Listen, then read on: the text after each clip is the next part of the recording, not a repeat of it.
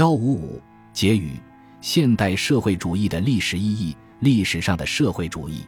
再也没有比对一场当代运动获得清晰的历史认识更困难的事情了。这种现象近在眼前，使人难以窥其全貌。历史的判断首先需要距离。凡是有欧洲人或欧洲移民后代居住的地方，如今我们都能看到正在当班的社会主义。在亚洲，它是把欧洲文明的反抗者团结在一起的旗帜。只要社会主义思想的主导地位没有发生动摇，欧洲用数千年时间建起的整个文明的合作制度将在短期内分崩离析。因为社会主义的社会制度是不可能实现的。实现社会主义的一切努力只能导致社会的毁灭，工厂、矿山和铁路将逐渐荒芜，城镇将被遗弃，工业地区的人口将会消亡或是漂泊他乡，农民将退回到自给自足的封闭式家庭经济。如果没有生产资料的私有制，从长远看，除了满足个人需要的即采即食的生产之外，不可能有任何生产活动。我们无需详细描述这种转变的文化和政治后果。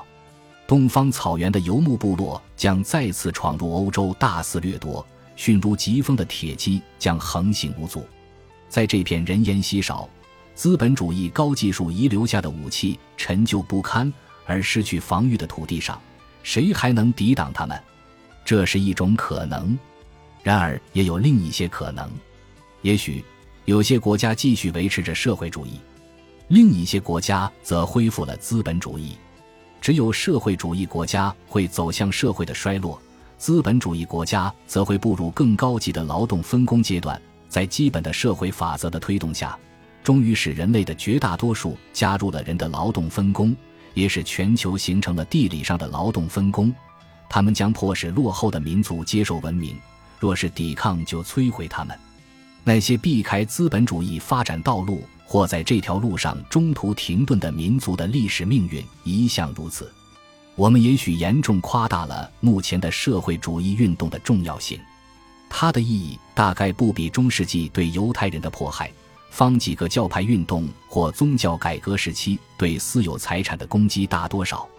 列宁和托洛茨基的布尔什维主义，也许不比克尼佩尔多林和伯克尔松。的在晋理宗在明斯特的统治更重要，